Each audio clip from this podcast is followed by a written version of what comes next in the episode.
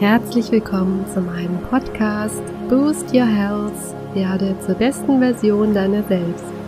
Mein Name ist Benita Michael, ich bin Ernährungsberaterin und Gesundheitscoach.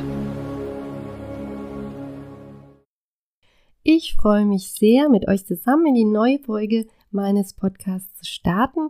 Und zwar machen wir gemeinsam eine Reise in das Reich des Unbewussten.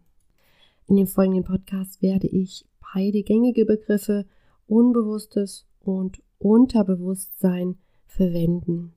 Seit Sigmund Freud hat das Thema Eingang gefunden in die Psychoanalyse und heutzutage befasst sich auch die Neurowissenschaft damit. Also Neurowissenschaft ist die Forschung an unserem Nervensystem. Ich möchte bei meinem Podcast natürlich keinen wissenschaftlichen Diskurs abgeben und auch nicht weiter auf die Historie eingehen. In dieser und auch in den nächsten zwei Podcasts soll es vielmehr darum gehen, Wissen zu vermitteln, wie wir die Kraft unseres Unterbewusstseins für unsere Zwecke nutzen können. Dazu müssen wir erst einmal verstehen, welche Aufgaben das Unbewusste bei uns hat, wie es arbeitet, welchen Einfluss es auf unser Denken und Verhalten hat und wie wir letztendlich auch steuernd eingreifen können. Wenn wir erkennen, welche Prozesse unseren unterbewussten Handlungen und Einstellungen zugrunde liegen, können wir es auch schaffen, nachhaltige Veränderungen in unserem Leben herbeizuführen und persönliche Ziele zu erreichen. Ja, jetzt mal grob ein paar Informationen zu unserem Unterbewusstsein.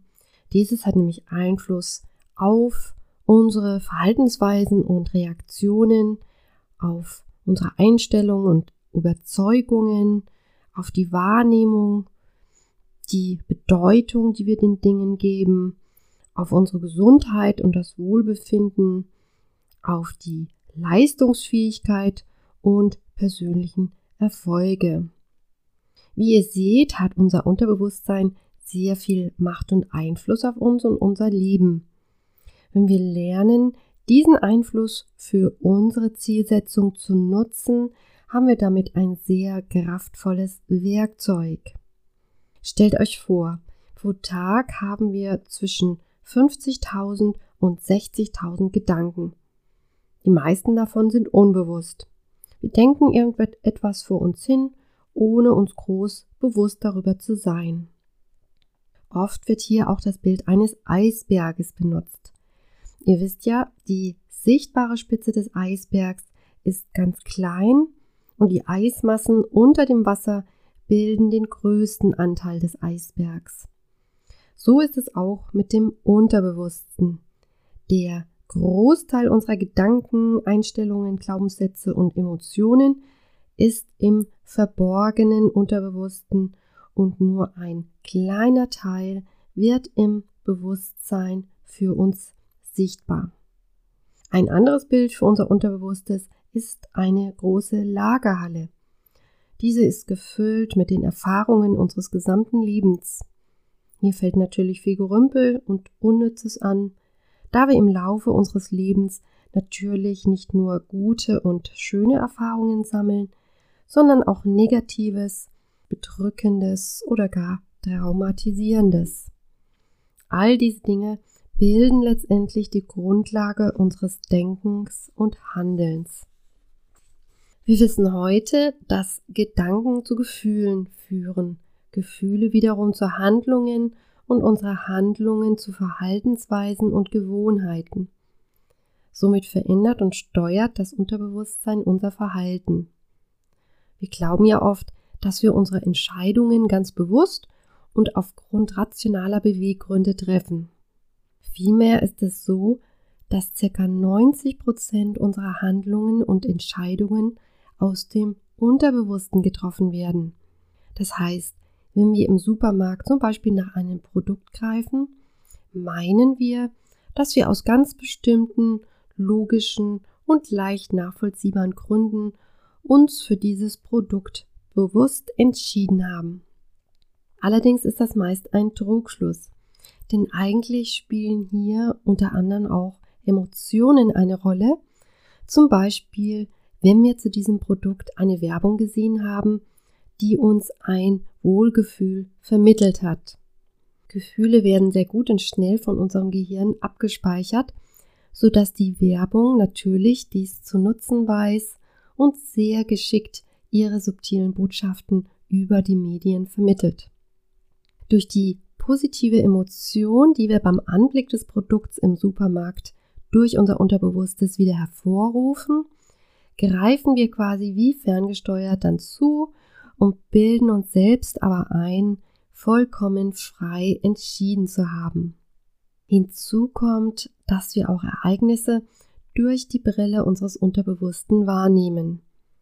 Wir denken ja eigentlich, dass Gefühle durch äußere Ereignisse entstehen. Das ist aber nur zum Teil richtig, denn die Dinge sind oft nicht per se positiv oder negativ. Es ist erst deine mentale Bewertung, die etwas positiv oder negativ macht.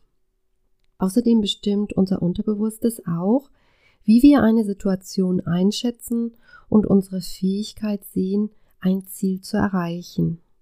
Hier spielen dann wieder unsere vergangenen Erfahrungen eine Rolle und auch, was wir an Glaubenssätzen seit unserer Kindheit verinnerlicht haben. Wenn wir zum Beispiel als Kind immer wieder zu hören bekommen haben, dass wir das sowieso nicht schaffen oder ein Nichtsnutz sein, kann sich das in der Weise auswirken, dass wir auch als Erwachsene uns weniger zutrauen, als wir eigentlich in der Lage wären. Das, was wir denken, wird also oftmals Realität. Deshalb sprechen Psychologen auch von der selbsterfüllenden Prophezeiung. Das heißt, wenn du glaubst, du schaffst etwas, wirst du es wahrscheinlich schaffen. Wenn du dagegen glaubst, du schaffst es nicht, wirst du es vermutlich auch nicht schaffen. Mithilfe von positiven Affirmationen oder Autosuggestion kannst du neue Gedankenmuster etablieren. Dabei wiederholst du eine positiv formulierte Phrase immer wieder, um dein Unterbewusstsein neu zu strukturieren und positiv zu polen. Wenn du vor einer schwierigen Aufgabe stehst, können dich Sätze wie Ich schaffe das nie behindern. Stattdessen kann zum Beispiel folgender Satz helfen. Ich wachse mit meinen Aufgaben und kann jede Herausforderung bewältigen. Im nächsten Podcast werde ich die Technik der positiven Affirmation noch genau erklären und weitere Beispiele hierfür geben, um zu zeigen, wie wir damit unsere Ziele erreichen können. Wenn ihr mehr über mich und auch meine Coachings und Seminare wissen wollt, schaut gerne rein auf meiner Webseite boostyourhealth.de. Ihr findet den Link unten in der Beschreibung. Bis zum nächsten Mal, eure Benita.